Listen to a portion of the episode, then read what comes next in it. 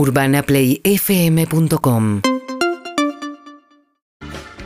Bueno, muy bien, acá estamos, continuamos en Urbana Play, continuamos en Perros de la Calle, eh, exactamente a las 10 y 7 minutos.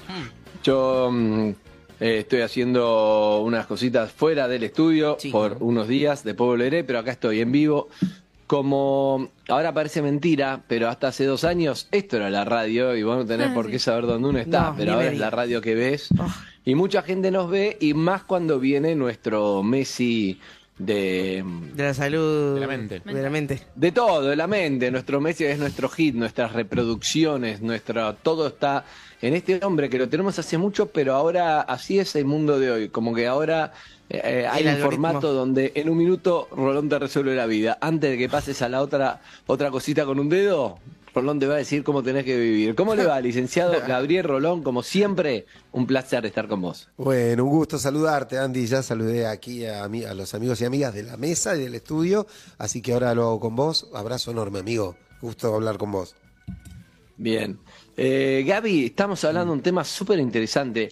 Siempre nos gusta hablar del amor, todo, pero este tema pegó fuerte y nos faltaban, teníamos muchas preguntas y pocas respuestas. Y es, a raíz de todos estos personajes que vimos, que mm, como que uno se entera de golpe, por lo menos lo contaron, eso no quiere decir que no pasara. Y otra cosa que hablamos es, son personajes públicos. Cuando algo le pasa a muchos personajes públicos que no tienen nada que ver uno con el otro, solamente son gente que dan la cara y vos lo conoces, pero quiere decir que cada uno conoce en su, en su mundo a alguien que le pasa lo mismo.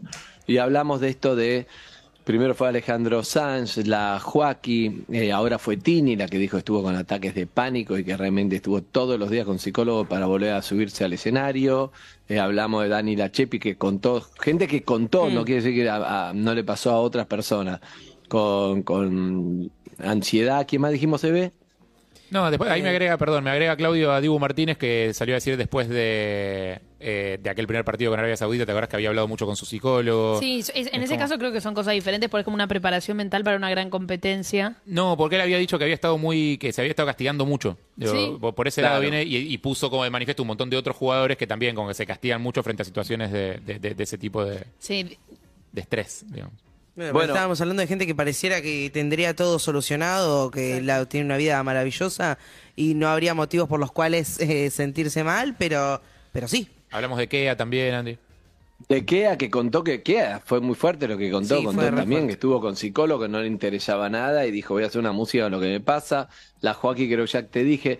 Y también me acuerdo que Delphi Chávez había hablado mucho de salud mental. De Sí. hecho, casi viene a Sí. este programa a trabajar de, de contar eso, que habíamos tratado de hacerlo con un psicólogo, porque es un tema donde con Gabriel Rolón uno se siente eh, preparado y tranquilo y cómodo y contenido para las respuestas que tiene que dar en un medio de comunicación, porque si no a veces hablamos sin saber. También hablamos lo último, Gaby, antes de tirártelo, de cómo esta época de los teléfonos y cuanto más conectados estamos en la vida, más solo nos sentimos, y cómo esto que uno ve de afuera, si yo tengo problemas de guita, no puedo entender cómo otro está deprimido si tiene un montón de guita. Y, y la salud mental, por ahí hay dos tipos de, supongo que, depresiones. Una por contexto momentánea, y me voy a animar a decirte algo, Gaby Rolón, que es, conocí la época que recorrí todos los barrios más eh, humildes, que la gente tenía muy, muy poco, pero muy poco, y entré a muchas casas, charlé con mucha, mucha gente,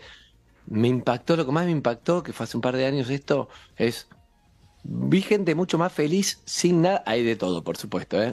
Hay, Claro. hay de todo. Claramente cuando vos vi, vi también muchos casos que obviamente la, la marginalidad económica te genera muchos, muchos problemas, pero a veces vi gente que con muy poco estaba feliz y he conocido mucho, mucha gente con mucho, un exceso de plata no, no es realmente feliz. Y también muchas veces en la misión solidaria vemos que los que más ayudan y tienen 300 pesos y lo da todo. Sí. Y hay gente que tiene mucha guita, no, ni, ni, ni está chequeando lo que le pasa al otro. O sea que la cabeza es como la encargada de un montón de cosas que, que estaría bueno hablar con vos y ordenarlas y sobre todo buscar herramientas para todos esos que están escuchando y que se sienten mal, con ansiedad, con soledad, con pensamientos negativos. Les gustaría, dice, yo de afuera me veo, tengo todo, pero estoy pasando mal. ¿Qué puedo hacer? Bienvenido Gabriel Rolón. Bueno, lo, primero que, que uno tiene que hacer es correrse de, de ese supuesto de que lo tiene todo. Eh, hay pocas cosas que te pueden generar mm, tanta ansiedad, tanta angustia a veces, como creer que lo tenés todo. Digamos, ahí vos ya tenés el germen de un problema serio. ¿Por qué?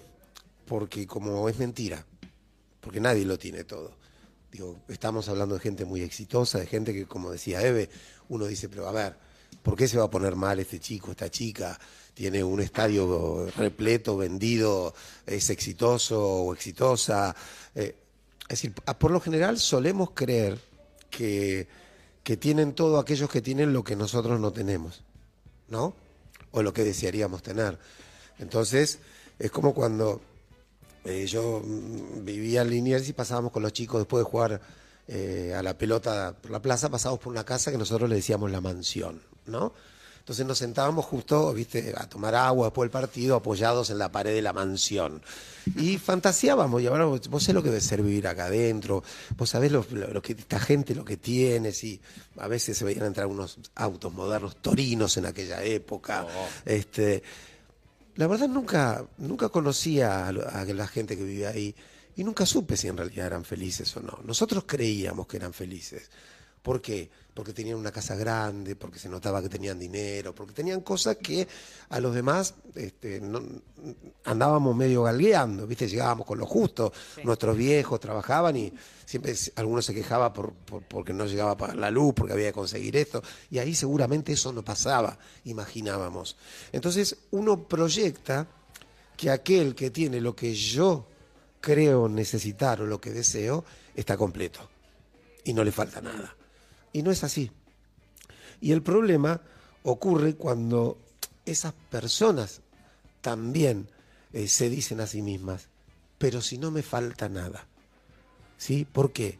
Porque ahí se te arma un desequilibrio, porque ante una situación que te angustie, cuando aparezca esa falta que vos también tenés, porque yo te aseguro que si hablo en privado con la persona más exitosa del mundo, un rato largo, le vamos a encontrar ese punto que le duele, que le falta, que le hubiera gustado que sea diferente. ¿sí? No sé, por ahí alguien que te diga, sí, pero a mí me hubiera gustado recibir el premio Nobel el año pasado cuando mi mamá estaba viva.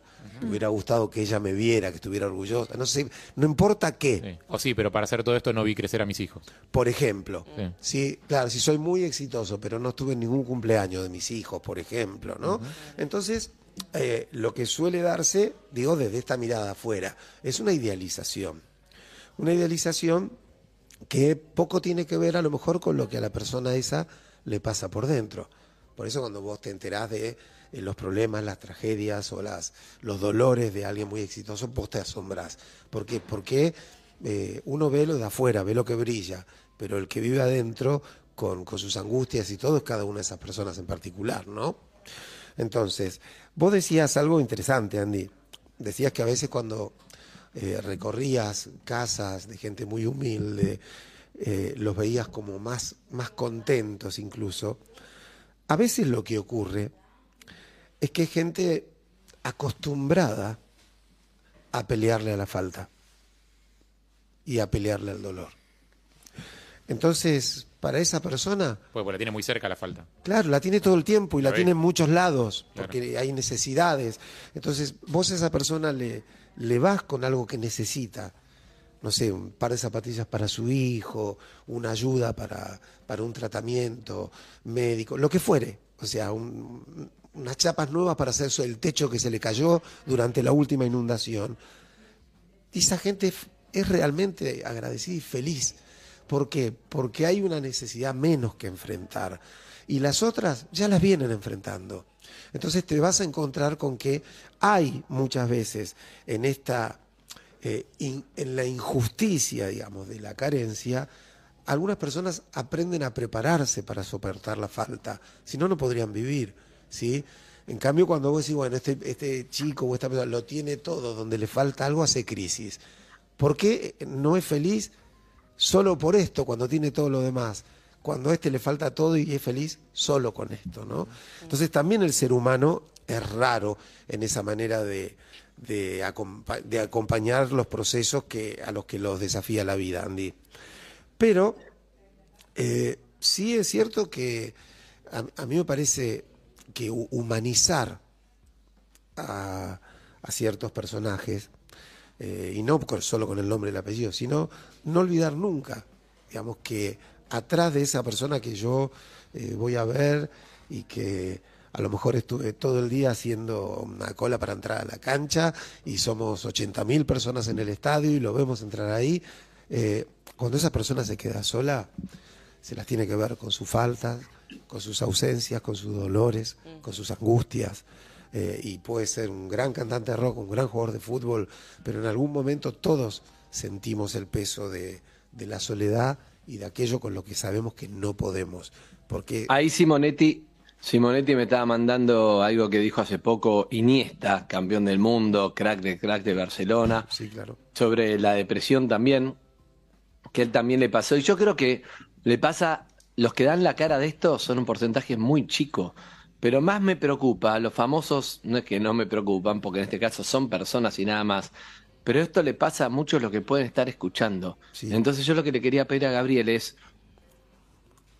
la ansiedad, ¿cómo manejo la ansiedad? La ansiedad a veces uno lo ve como, viste que para mí, por ejemplo, de la ansiedad muchas veces hablamos como, che, eh, ay, tengo ansiedad, abrí el regalo, te lo voy a dar a las 12, uy, me da ansiedad. Esa es una ansiedad que en realidad no jode. Yo, yo creo que todo lo que estuve leyendo de la ansiedad Mm, te hace tener pensamientos como de, que van a pasar cosas terribles, te pones como negativo, te, te puede deprimir, estás como la defensiva. O sea, la ansiedad es como un motor de muchas cosas malas Claro, ¿qué es? O sea, ¿qué es bien? que podemos pensar, está bueno para hablarlo vos, pero te quería traer esto, porque nosotros confundimos la ansiedad como siempre hablamos, con el bebé con Tempomi, que jodemos en chiste, que él contó que tenía que ir al piso 9 y cuando está en el 4 empieza a apretar 9, 9, 9, 9, 9 como si eso adelantara. Pero es una ansiedad que no jode, me preocupa la ansiedad de la ansiedad. Bueno, Pensamientos oscuros. Yo conozco, el otro día leí, leí algo de pensamientos oscuros, como que pensás, decís, uy, ahora, no sé, ahora me, uy, estoy cruzando la calle, me van a atropellar, o le va a pasar algo a mi familia. Hay gente que todo el tiempo piensa, el me van a tiempo". echar del laburo, me va a pasar a él, me, me- le va a pasar algo malo a esto, me está yendo bárbaro, se va a terminar mañana, seguro me Sí. como el orto, me van a echar. Todo eso te genera en tu cabeza una ansiedad que no vivís bien. Bueno, eh, lo que pasa es que la ansiedad es algo que puede estar dentro de eh, la subjetividad de diferentes personas, ¿no? Esto que vos me decís le pasa a aquellas personas que tienen un, a ver, lo que nosotros llamaríamos una neurosis obsesiva, digamos, eh, que tienen una manera, que sufren de pensamientos, ¿sí? Y que eh, todo el tiempo vienen a- viven anticipando mm, en una necesidad de tener todo bajo control, ¿sí? Entonces vos decís, sí, eh, voy a Hay- llegar hay a la esquina y se- seguro que me va a pasar algo. Eh, ¿Por qué? Porque tenés como una compulsión a anticiparte en la necesidad de control, ¿sí? Entonces la ansiedad se te juega por esos Claro, síntomas. siento que mm, gran, un 99% se está sintiendo identificado con, con eso del... Porque es, es imposible no tener los malos pensamientos. Ahora, Crear escenarios. No, una cosa es cuando están fuera de control. Eh, Eso es lo, la, la diferencia, como cuando es algo normal que te puede pasar porque se te va a cruzar algo malo, porque puedes tener miedos, y cuando es una neurosis como la que decís. Bueno, a ver, por eso digo, ya mm, lo dije con cuidado porque el término neurosis ya asusta y no nos tenemos que asustar. Digamos, la mayoría de nosotros somos neuróticos. Por suerte. Por suerte, como dice mi colega. ¿Por ¿no? qué? Porque si no serías perverso, serías psicótico. Son esas tres es- Ah, me quedo con neurosis. No hay otra. Eso es dentro, dentro del marco del Dentro del psicoanálisis. marco del psicoanálisis, Ok, a me la hora. encanta, me encanta. me si encanta. te reparte tres cartas. es como- te puede tocar una de esas tres. Claro. La, la- ¿Mira? la mejor te puede tocar en la neurosis. Sí, re- es el ocho de espadas. De- claro, depende, depende del grado, ¿no? Depende del grado. Si es una neurosis muy grave, puede sufrir muchísimo. Digo, de hecho, mucha gente que sufre, y mucho, la mayoría, eh, tienen una estructura así, pero no me quiero meter tan técnico, pero pero sí, Sí, te- a- sí acla- aclaremos, es- Rolón, aclaremos eso porque cuando uno habla de términos psicoanalíticos, Claro. por ejemplo, Eve está pensando que a la noche sale bastante perversona vestida en su obra Sí. y que con más de un psycho salió. No nos Sí. referimos a eso, ¿no? no. No, claro, es otra Claro. cosa, no es una perversa, claramente. Por eso Oh, digo, sí. cuando, cuando Sí. vos, di- vos Claro. dividís este, la- la- la- las posibilidades de, de- que tiene una persona dentro de la psiquis, viste, así como, como la medicina toma sus valores para hacer sus diagnósticos, también lo hacemos los psicoanalistas. Y decimos, bueno, esta persona tiene eh, estas características, que quiere decir, eh, a ver, te, lo voy a poner con, con un ejemplo, ojalá salga, es difícil el tema, Andy, pero ex- existe, eh, existen cosas que no entenderemos nunca, ¿sí? Cosas que no entenderemos jamás. La muerte, por ejemplo, la sexualidad. Digo, cuando en el año 1900 Freud dijo, no es tan fácil saber qué es un hombre y qué es una mujer con qué goza un hombre, con qué goza una mujer. Lo miraban con una cara y lo querían meter preso. ¿Cómo va a decir esa bestialidad? Digamos, hoy nos estamos este, con todos estos movimientos que alguien dice que yo, yo no sé si me percibo hombre, me percibo mujer. Recontra. Hoy, hoy vemos cómo esto que anticipó hace 200 años casi, este, o 150, hoy la cultura todavía se lo está preguntando y se lo va a preguntar siempre, porque son los dos grandes enigmas de la humanidad generan un vacío donde uno no sabe qué hay ahí. Podemos poner algunas cosas. ¿Qué, qué- hay en la muerte? ¿Qué hay en la sexualidad que no entiendo? Puedes completar con creencias, con mitos, Por con ejemplo. narraciones. Bueno, y ahí es donde, em, para hacértelo simple, Andy, donde vamos a eh, eh, encontrar estas distintas estructuras. Digamos, por lo general, vos decís, ¿qué hace un- una neurosis histérica? Eh, pone un síntoma en ese vacío. Cuando llega el momento del vacío, pone un síntoma. No, yo pues sabés que ante ciertas situaciones me empiezo a sentir mal, me duele la cabeza, no me desmayé, me pasó tal cosa. Pone un síntoma, ¿para qué? Para poder enfrentar ese vacío. El obsesivo, ¿qué hace? Hablábamos recién. Eh, Piensa. El obsesivo piensa ¿por qué? porque pensar y postergar es una manera de no llegar al vacío. Lo retarda, lo esquiva. Entonces, quiero hacer tal cosa, pero vas a venir y déjame, no sé, estoy, estoy dudoso, porque sabes que me puse a pensar y no sé si me conviene, si no- y entonces sufre de pensamientos. ¿Ok? Digo, Pará, pará, porque ahí viene algo tremendo, Gaby, que es que lo vimos con los neurocientíficos. Una de las primeras columnas, si no fue la primera, de Stani Bajras, que es cuando vos te das cuenta que estás pensando de más y querés dejar de pensar, no hay nada peor que eso porque vuelve el pensamiento. sí, claro. Porque es muy- Pensás más, porque no puedes resolver con más pensamiento. es muy difícil dejar de pensar, ¿no? Eh, y además es lo que, lo primero que de una manera interesante nos baja del, del pony, ¿no? Digo, para aquellos que se creen eh, dueños de su vida, que creen en el usufructo de la voluntad, yo lo voy a hacer porque yo, bueno, sí, deja de pensar. Yo le hago simplemente esa pregunta, deja de pensar un minuto y medio. Eh, y si lo lográs, seguimos hablando. Y si no lo lográs, no me hables más de la voluntad con la que vas a hacer esto. porque esas cosas, a veces, no es que no sea importante tener voluntad o esfuerzo, ¿eh? pero digo, creer que uno se va a controlar así, ¿no? Pero lo que, digamos, es, para definir un poco, a ver, la ansiedad. Yo te hago una pregunta, Andy. Si vos fueras este, mozo en un bar, ¿sí? Y yo te pido una taza, un pocillo de café. ¿m? Eh, ¿Vos me dirías que es muy difícil un pocillo de café de llevar? ¿Un pocillo de café difícil de trasladar? No. Bien. Si yo no te cambio el elemento, sigue siendo un pocillo de café, pero en vez de uno somos 45 en la mesa y los tenés que traer todos juntos. Eh, ¿El pocillo de café se vuelve difícil de trasladar? Sí. Bien. Algo así pasa con la ansiedad. Es cuestión, es cuestión de grados. Vos decís, bueno, la ansiedad de, ay, quiero abrir el regalo, no veo la hora de llegar a mi casa. Eh, es un pocillo de café. No es a veces que es una ansiedad que tenga una raíz tan distinta, sino que es limitada. Manejable. Es manejable, eso es lo que se llama manejable. Cuando vos le empezás a poner a la bandeja pocillos de café, entonces estoy eh, nervioso, estoy ansioso, pero ya no solo por el regalo, sino porque este, mi, mi mamá está enferma y estoy esperando un llamado del hospital. Y cuando llegue, hoy me fui más o menos de casa con mi mujer, entonces no sé cómo van a estar las cosas. Y encima mi hijo lo amonestaron y que mañana tengo una reunión en el, y mi jefe, y vos le empezás a sumar pocillos de café. Esa ansiedad crece, crece, aumenta. Claro. Y la psiqui solo tolera una determinada cantidad de ansiedad. Porque pasada- Pregunta. pasado ese nivel, lo va a intentar descargar, va a descargar la ansiedad como pueda. Estas cosas que vemos, un estallido de pánico, por ejemplo, es una manera de descargar ansiedad. ¿Sí? ¿Un ataque de ira? Un ataque de ira. Pregunta. Es una manera de descargar ansiedad. Un llanto sin Llanto, sen- que motivo parece sin sentido. ¿Un atracón de comida? Por ejemplo. Hago una pregunta, Sí.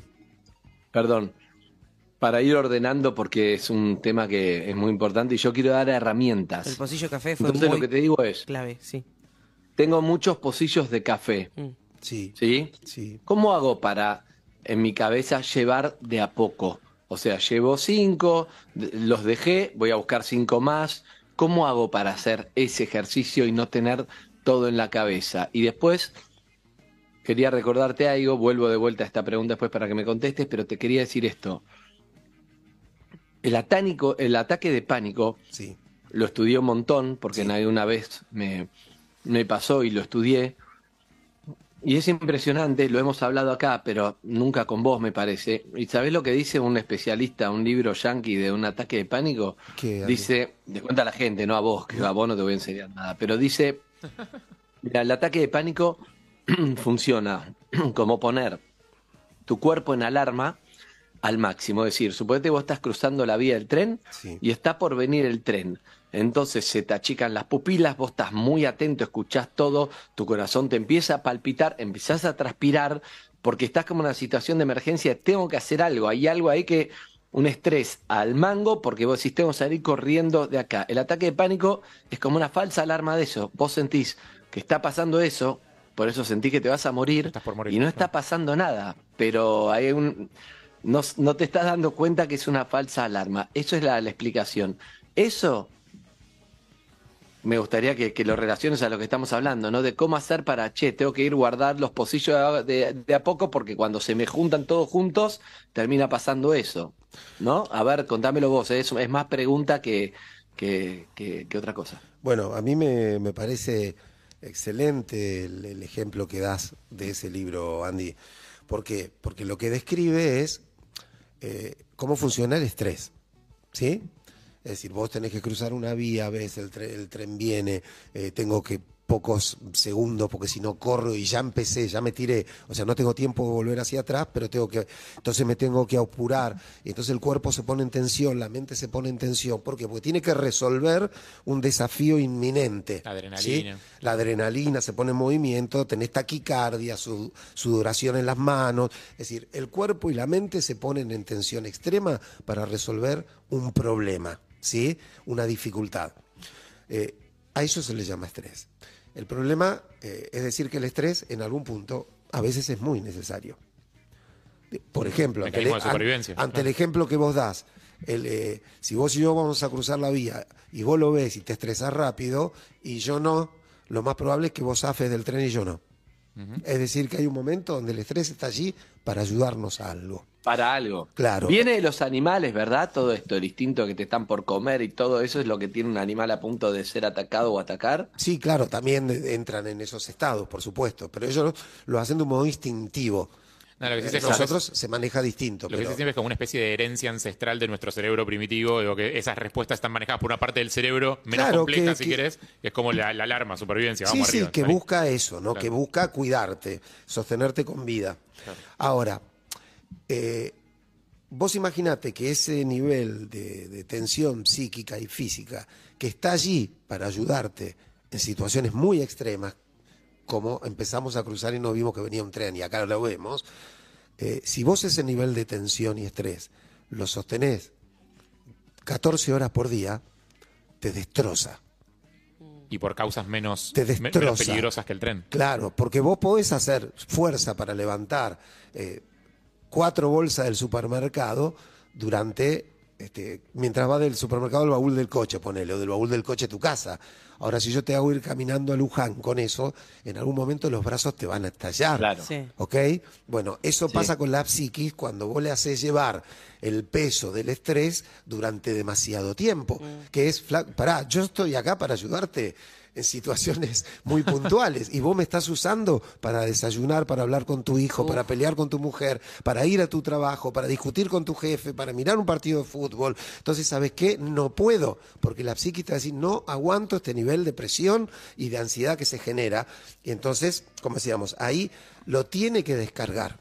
Y a veces una de las maneras es esto que vos decís, el ataque de pánico, que es que, eh, que es esa, ese cúmulo de ansiedad que te desborda y te genera dos pensamientos, básicamente.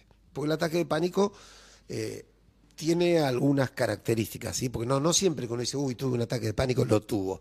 Te pa- pasa mucho con los pacientes. Yo le digo, bueno, a ver, contame. Contame qué te pasó y después te das cuenta de que no, que tuvieron miedo, tuvieron un- aumento de ansiedad, pero no llegó a hacerlo. Porque en el ataque de pánico hay dos ideas posibles recurrentes. Una es la idea de muerte, me voy a morir. Sí. La otra es la idea de locura, me voy a volver loco. ¿Sí? Son las dos ideas posibles que acompañan a esto que llamamos un ataque de pánico, que es un trastorno, una de las maneras del trastorno de la ansiedad. La ansiedad se desborda, la ansiedad nos pasa por encima, por algún lugar se tiene que descargar, bueno, y uno en vez de empezar a romper platos por su casa, otro san- sanamente dirá, che, estoy muy ansioso, voy a correr. ¿sí? O voy al gimnasio, o voy a nadar, o voy a escuchar música, voy a tocar la guitarra, voy a hablar con alguien, voy a tomar un café con mis amigos. ¿Sabe qué? Este, La voy a pasar un rato bien, me voy a la cancha el domingo a ver un partido. No sé, hay, hay como maneras saludables de... ¿Cómo se sale, Rolón, de la ansiedad más aguda? Si ya estoy, porque digamos, la que estoy un poco ansioso, hago actividad física, como decís vos, tomo café con un amigo, pero si estoy más agudo, invadido por pensamientos, ¿se puede salir? Y si yo estoy, eh, si yo conozco un amigo que le pasa, ¿cómo lo puedo ayudar? Mirá, a ver, cuando el, cuando el nivel de, de ansiedad es eh, muy extremo, eh, yo profesionalmente siempre hago una derivación psiquiátrica.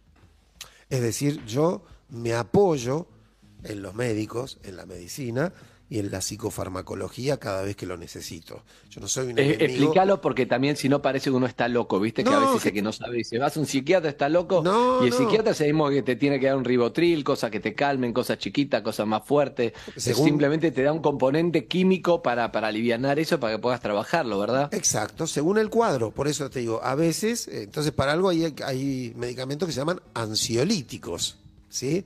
¿Por qué? Porque trabajan este, disminuyendo el nivel de ansiedad para que vos no sufras tanto.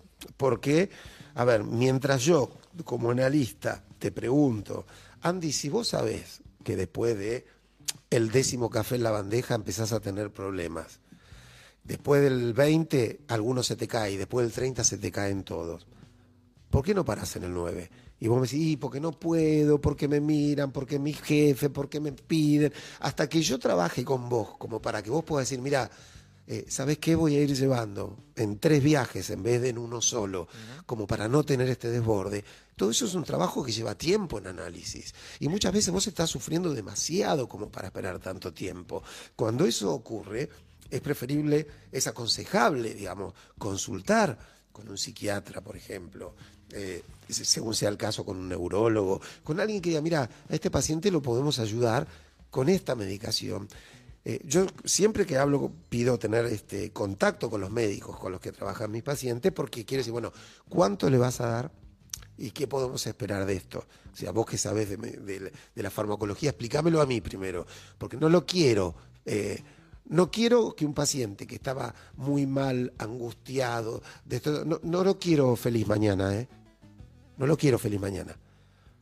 Porque si vos me haces eso, me tapás el síntoma y yo no puedo resolver lo que le Claro, pasa. pero quiero que no Quiero- sufra, que no sufra para que pueda trabajar sin sufrir, pero no que lo tape. Exactamente, no quiero que tapes el síntoma totalmente, sí quiero que lo alivies como para que yo pueda trabajar con él también, como para que él pueda ir a trabajar, resolver y hablar con, con- con su familia lo que tenga que resolver. Es decir, bueno, un, un, moto- un montón de, de, de cosas que hay que evaluar llegado el momento. Entonces, me parece que el, el punto en el que se trata es eso, hay que tener en cuenta distintos niveles de ansiedad. Hay niveles de ansiedad con los que este, trabajamos todo el tiempo los, los psicoanalistas. Hay niveles que ya superan y necesitamos una ayuda farmacológica. Y a veces viene al revés la derivación por ahí eh, alguien que fue un psiquiatra y el psiquiatra lo sacó de una situación tan extrema, es el psiquiatra mismo el que dice, bueno, ahora deberías ver un psicólogo, porque, porque este medicamento en algún momento vamos a tener que sacarlo. Claro, y el problema sigue ahí, Y el ¿no? problema, si vos no lo encarás, dentro de seis meses volvés acá con otro ataque de ansiedad. El dragón está dormido, pero se despierta de vuelta. Exactamente. Entonces, bueno, como hay que, que resolver, hay que ha- hacer un, con los temas de ansiedad, siempre lo, lo que se llama un diagnóstico multidisciplinario. ¿Puedo meter una pregunta, Andy? Andrés. Hacerlo por omisión. Bueno, eh, me, me- me pregunto lo siguiente, cuando uno tiene eh, un familiar o un ser querido, un amigo, alguien cercano que tiene alguno de estos quilombos, ¿lo sepa uno o no? Sí. Digo, lo puedes suponer, o sea, eh, que alguien está como con algún trastorno más fuerte, o con ataques de pánico, o con depresión, o con lo que sea, o lo puedes saber, cualquiera de las dos cosas. Uno tiende, digo yo, voy a sacar el uno porque, digo, yo tiendo a buscarle a una causa automáticamente, a pensar, pero ¿por Sí. qué está deprimido? ¿O por qué está ansioso? ¿Qué le pasó? ¿Pasó Sí. algo en su vida? Digo, hubo una, una situación traumática reciente, eh, fue por la separación, fue por la pérdida del laburo, eh, o qué, qué anda pasando y qué puedo hacer para ayudarlo. Digo, son como dos cosas que te, que te pasan, ¿viste? Como que hay que hacer, hay que hablar, hay que acompañarlo, hay que estar, hay que preguntarle, hay que dejarlo en paz, digo, completamente, dejar que lo, que lo trabaje solo. Eh, ¿Qué, qué pasa con eso, con la, con la gente que está alrededor? Digo, ¿Cuál sería una buena forma de comportarse? Más allá de que la persona que sufre tiene que ir al psicólogo o al psiquiatra, digo, eso es otro tema. Sí, claro. Bueno, eh, mirá, eh, Andy esbozó hoy eh, dos maneras de la ansiedad, ¿no? Eh, lo que se conoce como ansiedad exógena y como ansiedad endógena. Es decir, una ansiedad que viene de afuera. Para nosotros los analistas, toda la ansiedad es endógena, en algún punto está dentro, ¿ok? y, y pega en lugares internos. Pero es descriptivamente, eh, me tomo la, la licencia de utilizarlo porque está bien como lo planteó Andy. Es decir, una es la ansiedad exógena, que es, que viene de afuera. ¿Qué quiere decir? Te pasó algo. Sí. O sea, listo, te, te dejó tu pareja. Estás este, con la valija en la mano durmiendo en lo de un amigo porque no tenés más casa. Te echaron del trabajo. Eh, te pasó, bueno, Claro, es un caramelo de estrés extra que no está en tu vida habitual. ocurrió algo, se murió un ser querido. Claro. Ocurrió algo afuera que te impactó, que vos no pudiste resistirlo. Digo, tu psiquis no pudo resistir el golpe emocional que, que- que sufrió, la ansiedad que ese golpe le generó, y entonces hace este síntoma. Sí. ¿ok? Desde la depresión. La otra es la puramente endógena, que es esa que uno mira al amigo y dice, pero si no le pasa nada. A ver, está bien, está bien con la pareja, los- eh, está sano, tiene trabajo, es decir, que es que no le vemos la causa exterior, pero una causa hay siempre, ¿sí? Y hay que trabajar con las dos. A veces cuando tenés una causa eh, exógena, decís, bueno, tiene- está atravesando un duelo, se le, se le acaba de morir la mamá. Y bueno, sí, sabés qué va a pasar por este momento, es parte del proceso de duelo. Entonces, más o menos te guías cuando en el otro territorio es como que vas un poquito más a ciegas, que es bueno, a ver, ¿qué, qué está pasando acá adentro? ¿no? ¿Qué se está moviendo para generarle este nivel de depresión? Que eh, también lo difícil es que cuando uno quiere ayudar a alguien, tendemos a hacer un diagnóstico con desconocimiento.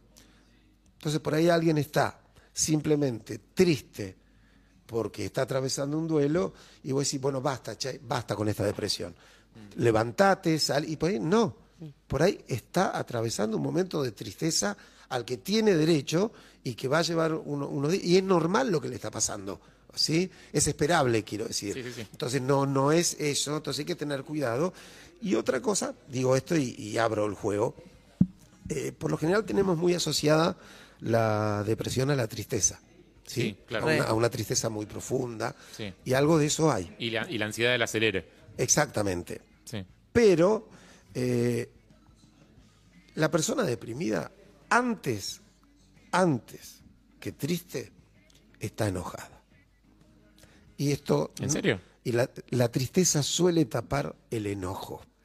Yo cuando alguien está muy deprimido, paciente mío, ¿no? Por supuesto, si no, no me meto. eh, lo primero que me pongo a rastrear en mi interior y en mis charlas y en mis cosas es por qué está enojado. ¿En serio? ¿Cómo funciona eso? Porque cómo y con quién está enojado. Porque es a partir de ese enojo primario que, esa, que esa persona se empieza a lastimar.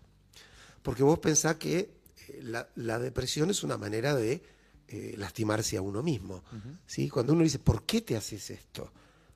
A ver, ¿qué- ¿con qué necesidad? Si podés salir, si tenés trabajo, si tenés pareja, ¿por qué te haces esto? Uno mismo lo está viendo y es allí es, bueno, ¿qué es lo que le está generando ese, ese enojo tan tremendo? Detrás de una persona deprimida vas a ver que siempre hay una persona iracunda. ¿Pero es un enojo Cuando- por algo concreto? Digo, ¿Es algo que, que podríamos entender si nos lo comunicaran o es algo que es más enroscado y tiene que ver con el inconsciente y esas cosas? Y generalmente es más inconsciente. Es más enroscadito. Es más, un poco más enroscado. Claro. Pero hay alguna situación que le genera y le despierta ese costado. Entonces hay que entender esto, porque para rastrear primero esto, porque a veces si no pasás por, por resolver un poco ese enojo, no llegás a resolver la tristeza. ¿Andrés? Yo te quiero preguntar, mientras conectamos con Andy.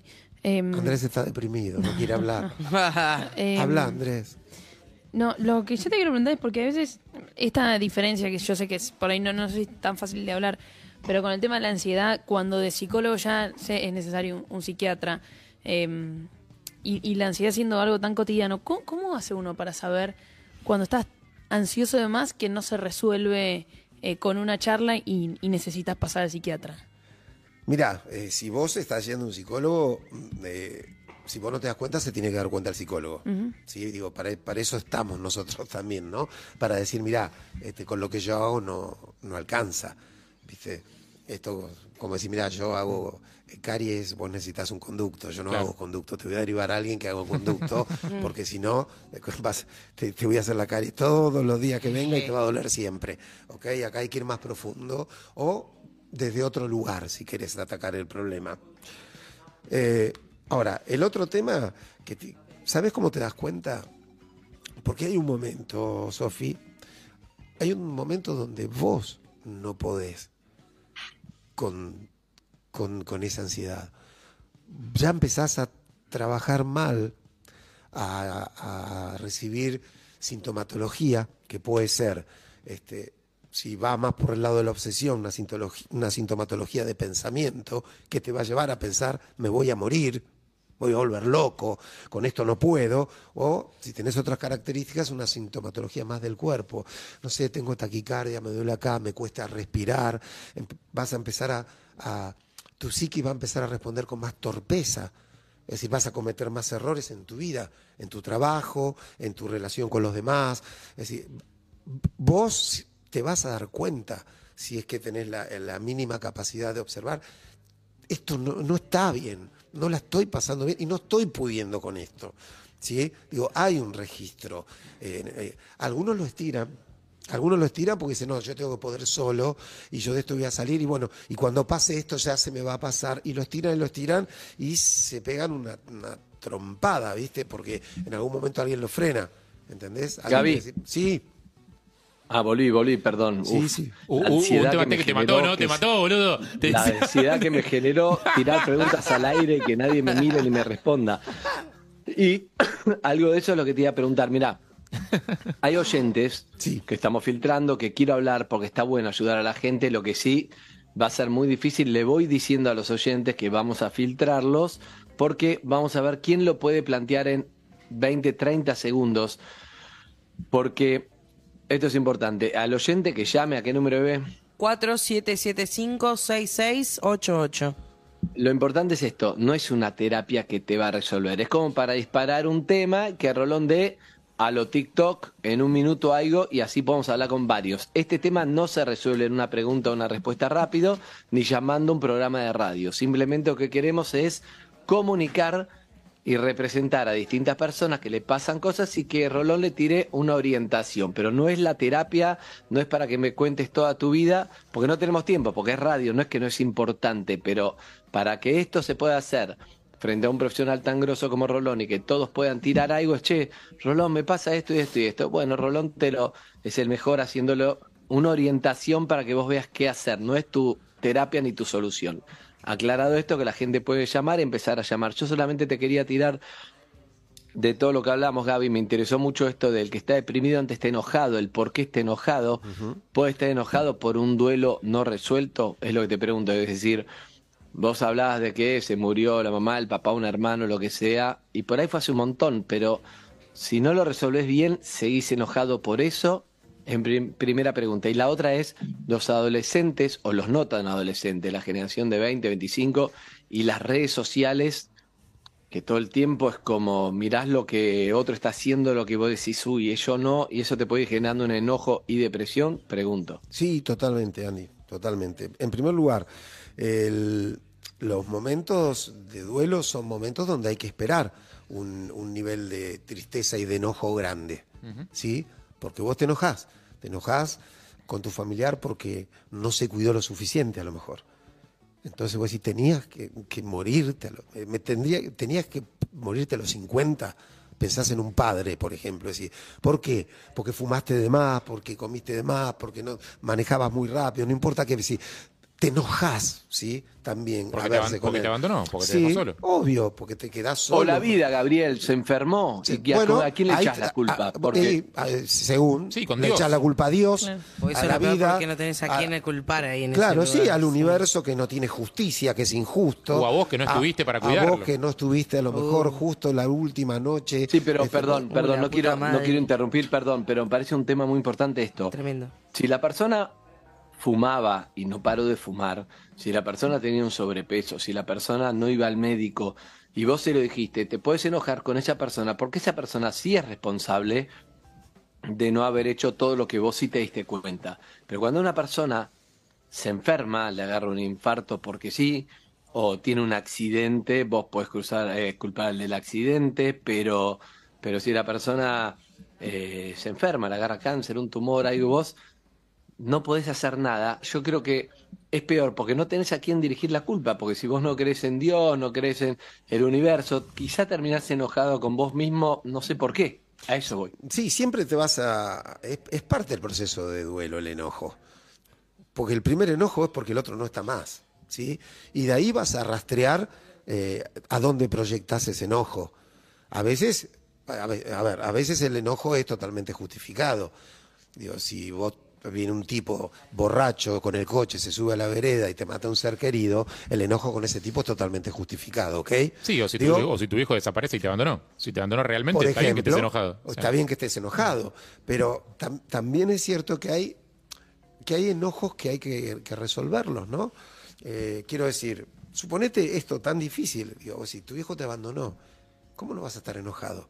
¿Cómo no vas a estar dolido? Tenés una herida que te va a acompañar siempre, ¿sí? Pero yo, si fuera tu analista, como, como Sartre, te diría, bueno, y Harry, ¿y qué va a hacer ahora con esto que su papá hizo de usted?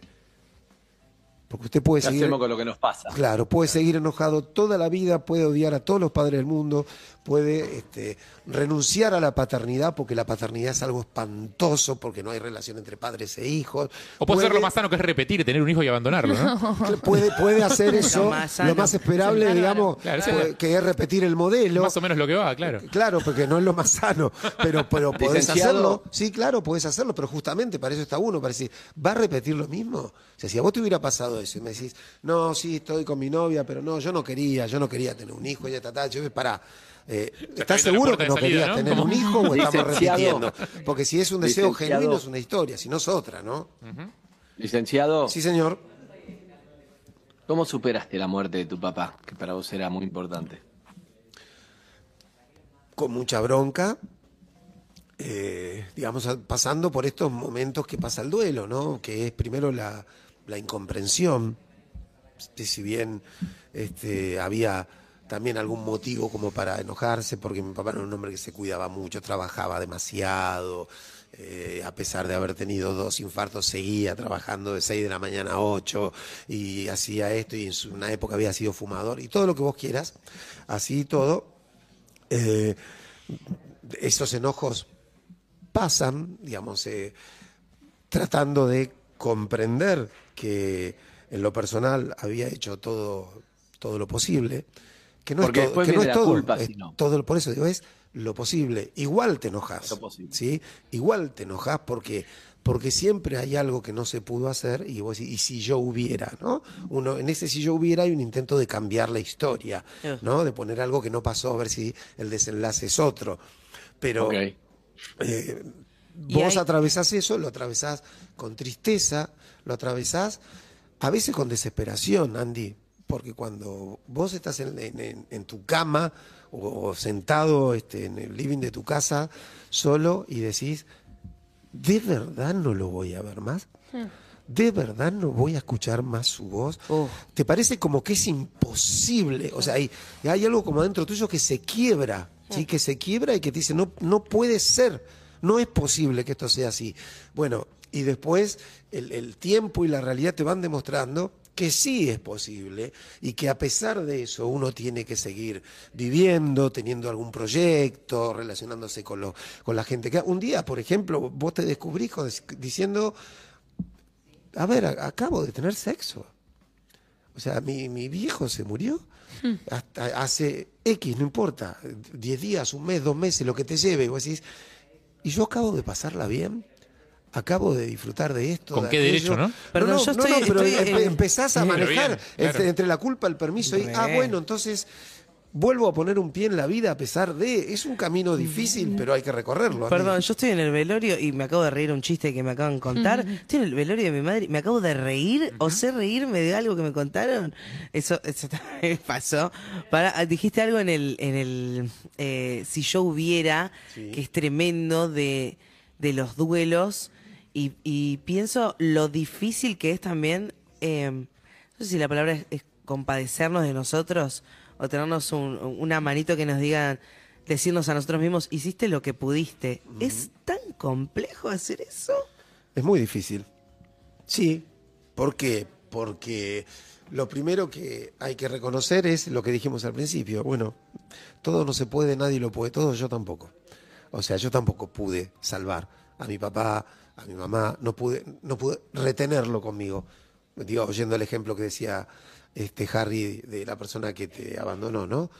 Es decir, que es, no, no fui suficiente como motivo de amor, como, como para que se quedara conmigo.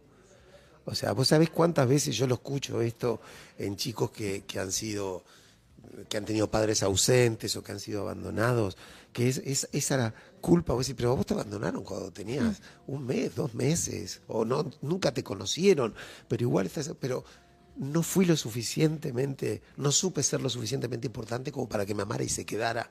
Es decir, a veces, ¿por qué? Porque también es muy difícil tirarle toda la bronca al otro.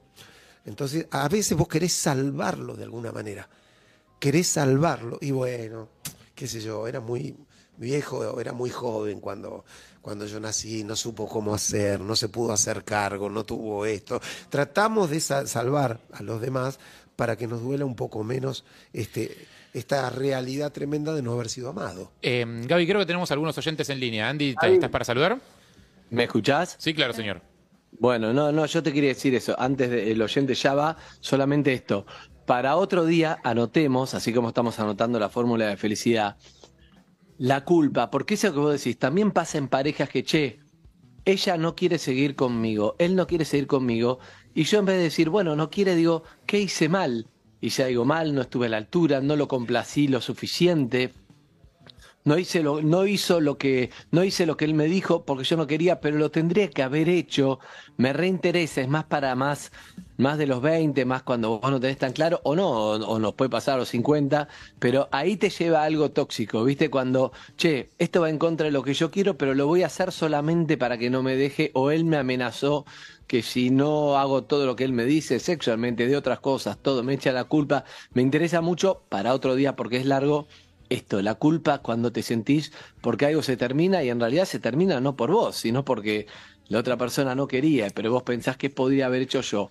Y también un tema más escabroso es hijos o parejas de gente que se quita la vida, que es lo más extremo, que te terminas sintiendo responsable Sí, claro. en algo que no sos responsable. Eso anotémoslo, por favor, Lu, para, para otra semana. Ya está Ahora, anotado, ya está anotado. Dale, hay oyentes, hay oyentes y está buenísimo poder hablar. Recuerden, Leo, a los 30 segundos pone una campanita y lamentablemente por eso lo digo antes de escuchar, porque son temas sensibles, no queremos cortar a ninguno, pero entendemos que radialmente el licenciado se tiene que ir, entonces si estamos con uno, te cuenta toda una historia, es concreto para plantear un tema o contar cómo te sentís. Rolón te devuelve algo corto también y vamos con otro. Lo aviso antes de escuchar cualquier historia, no es que no nos sensibiliza el próximo que salga al aire, eh, que no tengo idea de qué son. El primero, hola, ¿quién habla? Hola, buenos días, Belén. Hola Belén, ¿cómo estás? Te está escuchando Gaby, acordate, plantealo en 20, 30 segundos, te agradecemos y seguimos con otro, dale. Bueno, eh, soy docente con todo lo que eso implica en secundaria y superior y la realidad es que me pasa esto de la ansiedad por la sobrecarga y quería saber qué poder hacer en el momento de que está iniciando, como está subiendo el nivel de ansiedad para no caer en un atracón, para no caer en, en convertirme, no sé, en obsesionarme con las ideas, con, para no sobrecargar ese nivel de ansiedad, ¿qué se puede hacer en es, antes de caer, digamos, en, en algo más nocivo, digamos? Cuando lo detectás. Claro, que en general va, el impulso empieza a subir, hay que cumplir con esto, con lo otro, y terminamos descargando esto que decía Rolón, ¿no? En, en algo que no está bueno. Gracias, amiga. Qué grande. Beso. Bueno, mira, eh, Andy, la, la ansiedad en algún punto es como, como el fuego. Quiero decir, cuando vos tenés el fósforo, lo soplás y lo apagás. Si vos lo dejaste crecer y te agarró este, unos diarios, una cosa, te cuesta más apagarlo. Y lo aviva. Claro, y si lo dejaste crecer más, te incendia la casa. ¿Ok? Sí. Por eso es, es- es importante lo que dice Belén. Eh, tomar noción de, eh, me, estoy empezando a sentirme mal. Es decir, ¿por qué? Porque a lo mejor hasta ese momento es manejable. Porque si superó cierto umbral, ya te lleva a puesto. Ya después te enojas, te tratas mal a la gente, te pegás el atracón, haces todo lo que tengas que hacer. Entonces me parece que lo que ella dice eh, es el comienzo de una una de un posible manejo del tema, que es, me doy cuenta cuando empiezo a ponerme ansioso. ¿Sí? Entonces, eh, yo te voy a dar una, una fórmula que si hablamos de ansiedad va a servir de respuesta para todo el mundo y que parece tan simple y tan obvia que hasta me da pudor, pero es la única Que- realidad. Que debe ser imposible. Tan simple debe ser imposible. No, no, es la única realidad. O sea, ¿sabés cómo se contrarresta la ansiedad? Con placer. Porque el placer disminuye la ansiedad. Pero el placer, no el goce. Y te, permito decir algo, llamamos goce Al técnic- atra- el atracón. técnicamente a eh, el, el disfrute que uno encuentra en las cosas que lo destruyen. Porque si la persona que se da una atracón te dice, no, pero pará, yo estoy teniendo placer mientras me como las tres pizzas. No, no, eso ya no es placer. Es el famoso, esta noche salgo y me la voy a recontrapegar porque tuve una semana imposible y me lo merezco, viejo. la- Voy a- me, la- me voy a hacer mierda esta semana. Claro, el placer desmesurado ya no es más placer, porque más placer no es placer, es destrucción, es lo que nosotros llamamos goce, pero sí el placer moderado. La reina del Entonces, goce. cuando uno encuentra algo que se da cuenta que está subiendo la ansiedad, lo mejor que puede hacer de verdad es eh, proporcionarse algo que le dé placer. ¿Sabe qué? No sé, me pongo a mí me gusta, cada uno se lo quiere, pero me pongo un disco de Sabina, no sé, y escucho un ratito. Toco del piano, camino, saco a pasear a mi perro, lo que fuere que uno pueda hacer para contrarrestar, eh, para tener un poco de placer, porque allí donde entra el placer, el, el placer es la válvula de, escapa, de escape por la que sale la ansiedad. Espectacular. Está bueno encontrar cosas que no puedan ser eh, transformadas eh, fácilmente en En goce. daño. ¿Entendés? Claro, Porque hay cosas que dan placer que las puedes transformar en, en gozosas. Casi todas. Bueno, pero digo, Casi eh, todas. En pasear al perro es medio difícil transformarlo en un goce, ¿entendés? Porque, bueno, salgo un rato, me distraigo, me cansé, me vuelvo. Ahí, ver comer un chocolate No, me da placer, pero puedo transformarlo Claro, en pero goce a, a- a mí, a mí me pasó No. en un momento estar más o menos eh, mal y me gustaba mucho salir a pasear con mi perro. Este, y en algún momento, este, cada vez que le llevaba la cadena, el perro me miraba como diciendo, ¿otra vez? Viste que a los perros El les perro gusta, te decía volvé. pero- pero me el decía, perro te decía volvé. Volví, Claro, de- dejá de bromar, sí, ya está. Es como cuando, Gaby, es como cuando, no sé, el que te dice, no, me voy de viaje, eso me calma. Te vas cuatro días, pero cuando volvés siguen los problemas ahí, no resuelve. Por eso también hay que trabajarlo. Eso te- es un aliciente que, bueno, fui de viaje y sabés que ni bien llegaste y baj- bajó el avión, habilitaste WhatsApp, tenés todos los temas laborales, todo lo que te persiguió, que seguía ahí antes que te vayas. Pero hay otro Eso, quiero, no quiero dejarlo colgado. Sí. Hola, ¿quién habla? Hola, Hola, ¿qué tal? Mucho gusto. ¿Quién habla? Hola, ¿quién habla? May. Mai no está, ¿no? Creo que se, No, no está. Vamos con... creo que se cortó. Ah, Mike, ¿estás ahí? No, no, creo que se cortó. No, había un- una Bien. voz de un varón, sentí recién. Hola, ¿Y hay ¿cómo otro estás? más? Ahí está. Sí, ¿Hay otro hola, más? sí, ¿Cómo hola, te ¿qué llamas, tal? amigo? Nico es mi nombre. Hola, Nico. Ay, ¿cómo estás, Nico? ¿Todo bien? Bien, estoy muy nervioso Te presento, y muy estoy con Sofi. de haber podido eh, conectarme con ustedes. Vamos, todavía. Bueno, acá estamos con Sofi, con Harry, con, el licenciado Gabriel Rolón, Harry, que te escucha. Acordate, 30 segundos máximo si no te suena la campana de Leo, y después cortás y Rolón te da la respuesta por radio, ¿dale? Gracias. Bueno, tengo 37, eh, tengo una hija de casi 5, tengo una enfermedad en la vista que se llama retinosis pigmentaria, que lleva a la ceguera, que no hay cura. Eh, tengo terapia hace unos cuantos años y he también atravesado terapia eh, con psiquiatra para bajar la ansiedad y los pensamientos cruzados que me generan todo el tiempo pensar en el mañana, todo el tiempo pensar en quedarme sin vista, todo el tiempo no poder trabajar, Claro. todo el tiempo generar productividad, sentirme útil Claro. y tratar de eh, brindarme al resto por todo lo que en algún momento el resto va a tener que ayudarme. Eh, me genera mucha ansiedad y quiero, eh, la pregunta es, ¿hay alguna posibilidad de poder eh, atacarlo de raíz? Más allá de, de- de un acomodamiento emocional eh, con fármacos, decir, quiero que sea genuino, Claro. quiero que sea desde, de- desde el centro, quiero disfrutar la vida por lo que me tocó y aceptarlo. Tranqui, Gaby, un caso tranqui. Sí, sí. No, está, perdóname, Harry, está, está buenísimo. Obvio. Se recontra entiende. Es como que te están diciendo, vas a perder algo que todos damos por sentado y a vos te dicen, esto lo vas a perder, no lo perdiste todavía. Que Pero ¿cómo haces? ¿Cómo no te va a generar ansiedad acumular todas las vivencias que vos querés de lo que ya tenés para tratar de recordarlo y también de las cosas que van a venir. Vos te vas a querer ver el crecimiento de tu hija, te genera ansiedad, cómo va creciendo físicamente, cómo, cómo va a ser el próximo mundial y así toda la vida. Entonces, es un gran tema, no sé qué te va a decir acá el maestro, pero, pero gracias por llamar y por compartirlo. Gracias, Nico. Este A es- ustedes. Gracias, Gracias Nico, por el querido. espacio. Gracias. Eh, Andy, este es un caso donde la ansiedad toma la forma de la angustia. ¿Sí? En vez de descargarse con un acto, con un compulsivo, con un atracón, con esto, acá toma la forma de la angustia. ¿Por qué? Porque la angustia es una eh, emoción, un sentimiento, digamos, que se genera eh, como mecanismo de defensa ante una posible desgracia que va a venir. ¿Sí? Sí. Es decir, si, si te llama eh, tu mujer, Andy, y te dice, cuando, cuando, cuando llegues a casa tenemos que hablar de algo muy serio, vos te vas a angustiar. ¿Por qué? Porque tu psiquis se pone en movimiento para prepararse para pasar un momento difícil. ¿sí? Eso es un poco la angustia. Te dicen, mira, va, va a entrar fulano a una operación y vos te angustias. ¿Por qué? Por- Porque es probable que en esa operación ocurra algo que te lastime, que por ejemplo que muera en la operación o que salga mal. Entonces, eso es la angustia, ese sentimiento eh, que, que le da una señal, una de las maneras de la angustia, no aclaro, pero que le da una señal a nuestra psiqui para que se ponga eh, en guardia y, pre- y se prepare a recibir un golpe. Claro, pero eso es real. Justamente antes hablamos de la ansiedad de cuando Bueno. pensás cosas y reaccionás como si hubieran pasado y no ocurrieron. Bueno, pero la de Nico En también es caso, él real. sabe que va a ocurrir. La de Nico también es real, porque él está amenazado todo el tiempo con que en algún momento se va a quedar ciego.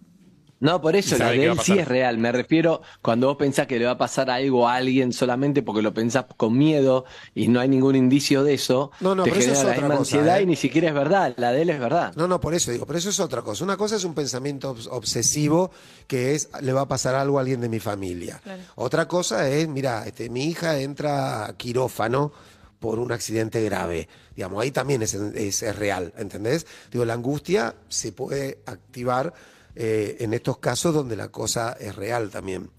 De hecho, es una angustia que nos recorre un poco a todos. Quiero decir, sa- sabemos que todos nos vamos a morir, ¿no? Sí. Sí, claro. Tenemos en claro Sí, claro. que es, cue- que es cuestión de días, minutos, segundos o años, No sabemos. pero que en algún momento ninguno de nosotros va a estar acá. Hay momentos en los que el pensamiento está más presente que otros. Claro. Bueno, por eso Tranquilo que estás, estás ayudando mucho a la gente con este comentario, Ah. Gabriel. No, pero está bien La gente ya lo sabe, la pero, gente es no que es a- pero es que es así, amigo. Pero Hay boludos. gente que lo piensa todos los días Bueno. y otros que no. Yo no lo pienso todos los días. El otro día hablaba con él y Eve decía que sí. Bueno, pero sí. Todos los días. déjame que te diga algo, Sofía. ¿Sabes cómo se, se frena esa angustia que todos tenemos o que nos recorre a todos? ¿Cómo? Poniendo cosas entre la muerte y nosotros. Esas cosas se llaman proyectos, se llaman deseos. Entonces vos, en vez de, de ver que dentro de 60 años vas a estar muerta, vos estás viendo que dentro de cuatro años a lo mejor vas a un nuevo mundial. Y que antes de esos cuatro por ahí tenés una nota para acá, para allá, o te vas a, a ir a vivir con tu novio, o vas a querer, no importa qué. O sea, Wow, wow, wow, los, wow. proyo- los proyectos y el deseo son las cosas que de alguna manera le dan a la vida un sentido que frena la angustia existencial que a todos nos recorre. ¿sí? En este caso, la angustia existencial de Nico está antes, en teoría, del tema de la muerte. Digo porque no lo sabe. Digo, uno no sabe cuándo encuentra la muerte.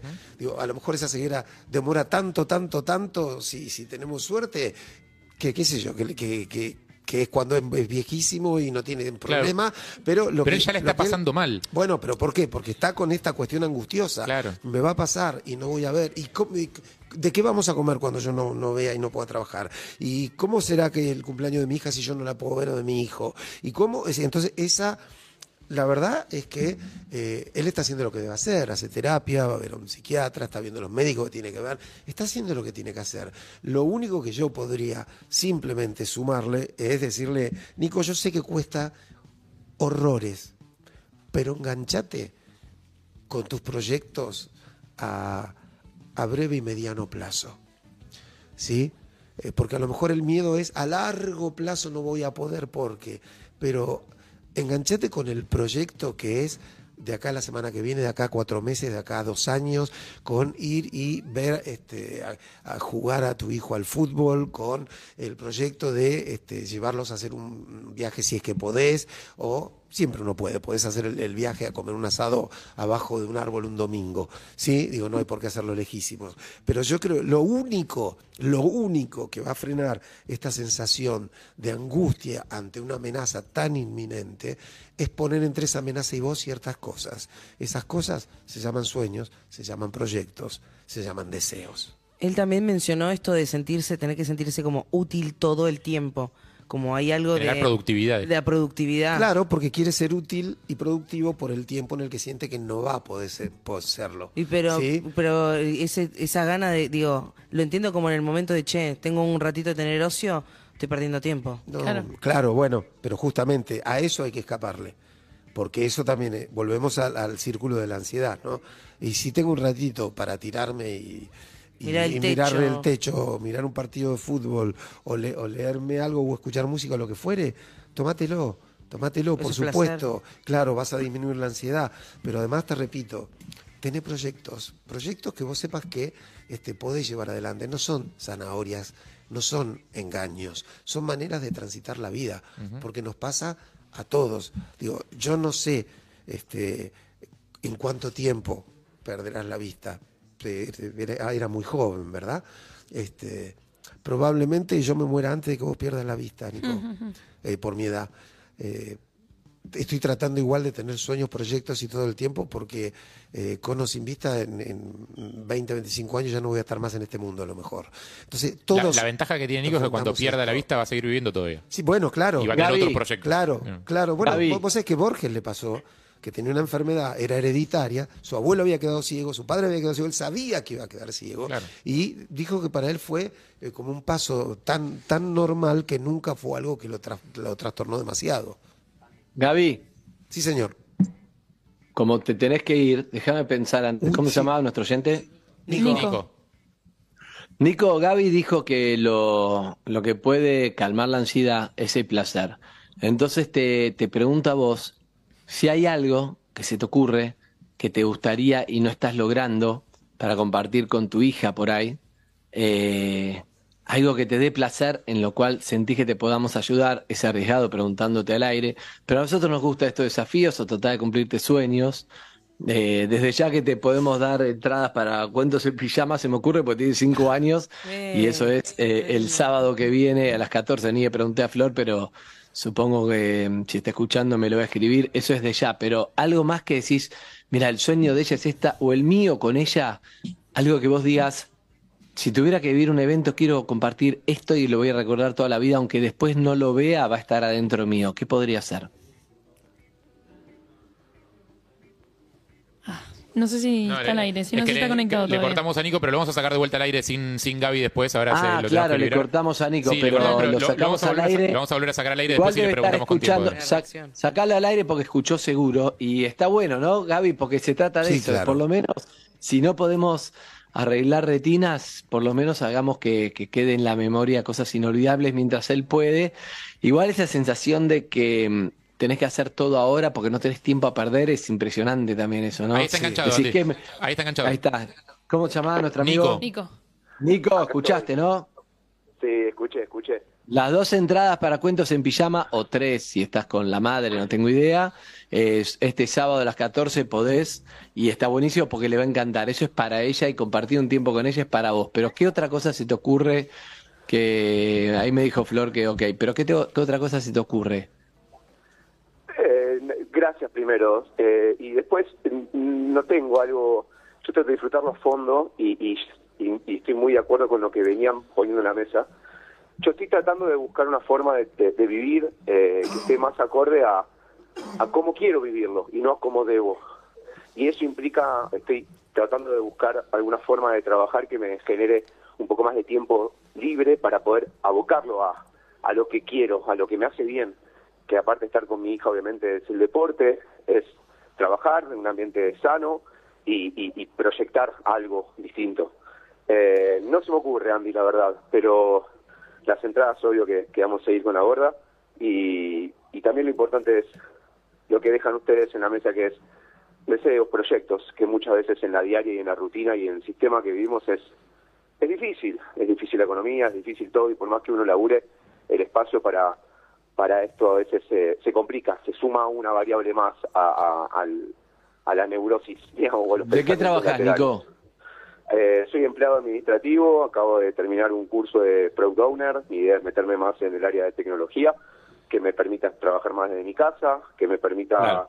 tener horarios más flexibles, que me permita trabajar con computadoras, que son las herramientas que me van a dar un, un mayor eh, proyección de productividad a mediano y largo plazo, que, que- que es con la vista, con ayudas de, de- de- de aplicaciones. Y también me gustaría vincularme a lo que es eh, lo humanitario, o sea, más, más a la parte de, de desarrollo de, de- de sistemas o, o- o de experiencias a, a consumidores que, que tienen una relación con la discapacidad, para poder mejorar Bien. un poco también el día a día. Estaría bueno, te, ¿sabes lo que tendrías que hacer? Se me ocurre algo, pero en mi cabeza de productor quizá no tiene nada que ver con vos, pero lo puedes hacer para vos, no para, para, para que lo publiques el día de mañana, esa es mi cabeza de productor, pero para vos, ir grabando como un diario lo que te está pasando, lo que te pasa con tu hija, lo que te pasa con las cosas, cuando disfrutás los amaneceres, las cosas, el estrés, los miedos que tenés, ir grabándote con el celular y armando un diario de eso, y en algún momento se lo vas a poder mostrar a ella cuando sea más grande, que le va a dar mucha información de vos, te va a servir a vos o vas a poder hacer algo con eso. Es una idea de, de productor, insisto, no, no es que esté de No, la parte además, de Andy- sensibilidad, sino de productor, pero te puede servir. ¿Qué dice Gaby Rolón? Andy, lo que se pone en palabras se quita de angustia. Eso es buenísimo. Entonces, si él puede poner en palabras esto, le va, le va a bajar el nivel de angustia, porque cuando quedas solo en tu pensamiento, desde adentro te tortura. Cuando lo bajás, lo contás, lo decís, eh, estás convirtiendo de algo angustioso, estás volviéndolo algo creativo, estás dándole nacimiento a algo que no había, ¿sí? Entonces, e- esa construcción ya es un montón. Y lo último que, que voy a decir, porque lo escuché Nico, querido, un abrazo. Eh, vos dijiste trato de vivir a fondo. Eh, no vivas a fondo. Permitime esta mera opinión de, un hombre. Ya no quiero, digamos, que tenga el peso de este el psicólogo. No, no, pero ojo con esto. Ojo con esto de manejar siempre a 300 kilómetros por hora porque siento que dentro de un tiempo no me van a dejar manejar. Eh, del camino y para disfrutar del camino hay que ir a una cierta velocidad porque a veces por ir a fondo lo que lo único que vas a conseguir es estar eh, perdiéndote el paisaje que pasa a tu lado. Gracias. Me encanta. hermoso lo que dicen. Nico, Nico, espera, Gaby, te pido lo último. Ah, lo perdimos, a Andy. El paciente de Rolón hackeó la cuenta de, de- de Andy para cortarle. Y no, pensaba también, no sé si Nico sigue en línea, pero si quiere dejar algún dato de él para alguien que haya escuchado y también, qué sé yo, eh, pueda brindarle algo de lo que está buscando él, algo con más tiempo, de su casa, qué sé yo. No sé, ¿se fue? ¿Nico, ¿Nico? tampoco está? No, estoy acá, estoy acá, estoy acá, gracias. Eh, no, el- la verdad que eh, haber podido conectarme con ustedes, eh, he intentado mil veces en llamarlos y, y la verdad que no sé por qué hoy dije, voy a llamar, quiero compartir esto, porque quiero recibir también esto de ustedes. Y, y, y fue mágico porque me, me, me atendieron, porque pude salir al aire, porque no puedo creerlo, y si bien me estoy exponiendo un montón más, a, a incluso gente que me conoce y que no, no conoce tampoco esta situación, eh, en, en lo laboral, en lo personal, en, en lo familiar, Sí. eh, estoy eh, contento de, de- de haber podido eh, compartirlo. Bueno. Y, y- y me saca el miedo de muchas cosas, eh, y lo que quiero es que haya oportunidad. Vivir, vivir el día, como decía recién Gabriel, eh, vivir a fondo fue siempre mi forma de vivirlo y, y ya papá y ya más grande me doy cuenta que, que viviendo a fondo me perdí también un montón de otras cosas antes Eh, y, y- y quiero vivir más en slow. Me parece fantástico, Nico. Me parece fantástico porque, ¿sabes qué? Sin, sin ir tan a fondo vas a, a- a disfrutar un poquito más de las caminatas más lentas con tu hija, de, del mate que te tomes, del paseo que des, de, de las sonrisas que te guardes para siempre. Entonces, eh, Hola. vamos, vamos un poco, me parece, por ese lado, porque se nota que, que estás muy angustiado, pero se nota también que tenés con qué hacer frente a este desafío que se te ha puesto por delante. Así que a enfrentarlo de la mejor manera posible, amigo querido. Gracias, Nico. Gaby, Gaby, Gaby, Gaby. Ah. Gaby, Señor, estaba desesperado, no podía hablar, perdón, perdón. Que es lo siguiente, al oyente, a Nico, le digo, primero que es hermoso lo que dijiste, Gaby, esto de a veces vas tan rápido, una vez creo que lo dijiste vos, que vas tan rápido en un auto que decís, no, quiero llegar rápido, que no ves nada del paisaje, porque decís, mirá qué linda iglesia, pum, pasó, mirá que no sé qué pasó. Y cuando vas despacio disfrutas más, pero hay que saber controlar eso. Pero hay un oyente más, porque es la magia de la radio, eso quería decir, justo se me cortó. Y hay un oyente más que es ciego, pero le quiere hablar a Nico, nuestro amigo, y me parece que está buenísimo para cerrar, Gaby, si me permitís. por favor, vamos. Hola, ¿quién habla? Hola Andy, ¿cómo te va? Buenos días, Pato. Hola, Pato, ¿cómo estás? Bueno, la verdad que me encanta que, que llames. Está Nico ahí y contale quién sos, qué haces, así le damos una, una mano a Nico breve, dale.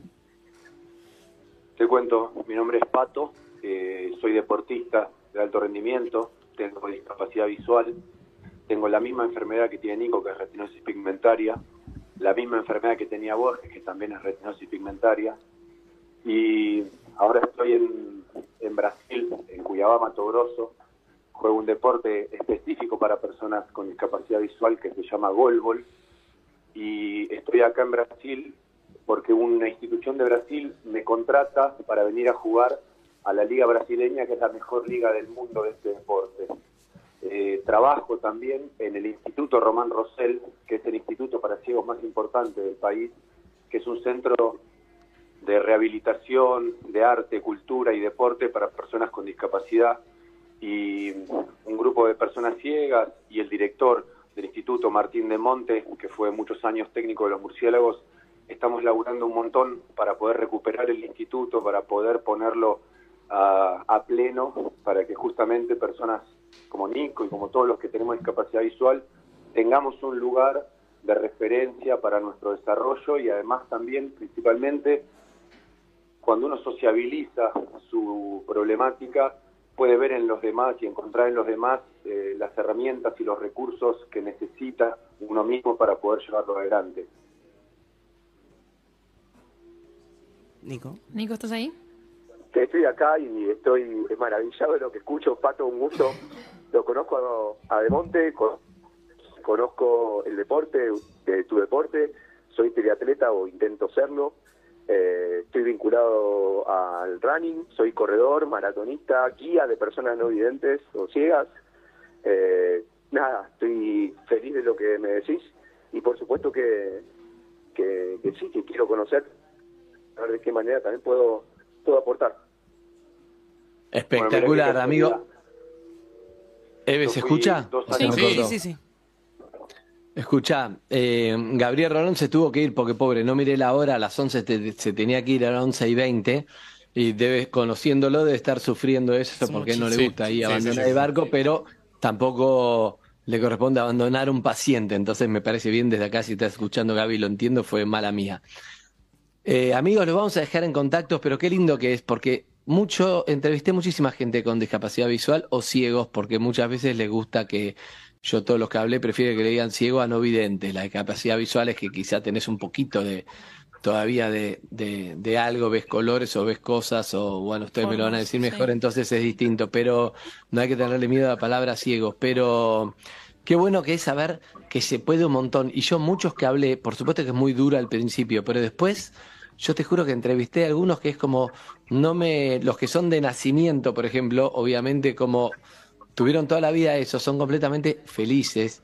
Si vos hablás, estaría lindo hablar con Nahuel Penisi, estaría bueno. Probemos llamarlo, chicos. Esto, esto lo solía hacer en Perro de la Calle así, al aire. Sí, sí, sí. No había, Whats- no había WhatsApp y lo tiraba al aire y sin caras porque no estoy ahí. Pero es muy lindo hablar con un montón de gente que dice, tranquilo, se puede. Obviamente, debe ser, no es lo mismo nacer ciego que nunca tuviste ese privilegio que convertirte después que pero en el momento en que estás siente que nunca más seguramente va a ser feliz, pero no es así, amigos, con todos los que hablé, pero bueno, ustedes lo saben mucho mejor que yo. En mi caso, yo soy disminuido visual. eh, casualidad, lo de Nico contaba, lo del triatlón. Yo, en un momento que había dejado el golf, fui para triatleta. Tuve la suerte de ser campeón para triatlón argentino dos años. Eh, pero entiendo lo que él dice sobre la ansiedad, sobre la incertidumbre y sobre la desesperación en un mundo que cada vez es más visual, que cada vez todo pasa por, por la vista y que todas las herramientas están al servicio de la vista, sentir que se hace muy complejo eh, poder desarrollarse, poder encontrar las herramientas, esto que hablaba él del trabajo, esto que hablaba él de, cómo eh, encontrar una independencia y una productividad. Es algo que nos pasa a todas las personas en general y a los ciegos en particular. Entonces, saber que, por lo menos para mí, mi forma de poder llevarlo adelante es sociabilizándolo, buscando el trabajo colectivo, buscando apoyarse en las demás personas. Eh, la solidaridad es algo indispensable. Amigos, le- les mando un beso grande y los vamos a dejar en contacto, pero contá con nosotros. eh, después arreglá con la producción para ir este, no te lo pierdas, este sábado a las 14, cuentos en pijamas con tu hija. No sé si tu mujer va, no sé si tiene madre, si estás casado o qué.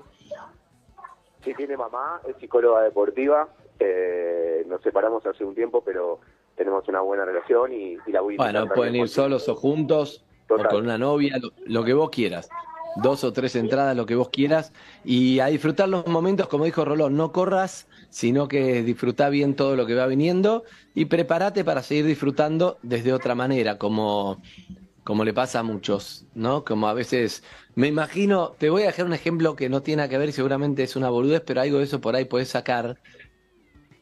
A ver, Sofi, vos que entrevistaste más gente que yo. Sí, sí. El futbolista cuando se sabe que va a retirar, tampoco es fácil. Y vos decís, obviamente, no es lo mismo alguien que va a quedarse con disminución visual. Está clarísimo, pero imagínate eh, un futbolista que lo único que hizo toda su vida es jugar el fútbol y le dicen, bueno, hasta acá puedes llegar y a partir de ahora tu vida, que te queda mucho más tiempo, te queda el doble de lo que viviste, el triple de lo que viste hasta ahora, tenés que ver qué vas a hacer. Bueno, se prepara para eso, nunca será igual, que salí a la cancha, eso te dicen todos, pero vas a ir encontrando, amigo, y vos eh, estoy seguro que también. Si viene ejemplo, parece que no se trata de prepararse algo que sabes que va a pasar y mentalizarte en que vas a disfrutar desde otro lugar, nunca como antes, pero desde donde estés vas a acompañar a tu hija y toda tu vida. Te lo puedo asegurar. Sí. Si puedo agregar algo, eh, creo que tiene que ver con esto de que cambia el sentido, se transforma, no deja de haber un sentido, solamente que, que pasa por esa transformación eh, y seguramente lo vas a encontrar y, y también lo vas a hacer con la misma fuerza que hasta ahora. Gracias, Sofi. Gracias, Andy. Gracias, Gabriel, Pato. Gracias, Harry. Gracias a, a todos. No sé, me estoy olvidando de alguien de la producción también y, y- y los escucho todo el tiempo y, y son una, una gran ayuda y un gran acompañamiento para mucha empatía. Generan mucha empatía. y Es mucha muy. Amigo, Es muy importante que la salud Amigo. salve, amigo. O sea, Me acaba de Hay- agarrar un ataque de hay, ansiedad. hay mucha buena energía acá en la mesa, pero es muy importante que la se salve porque si no se nos desbalancea. No, mentira, amigo, mentira. amigo, Fíjate.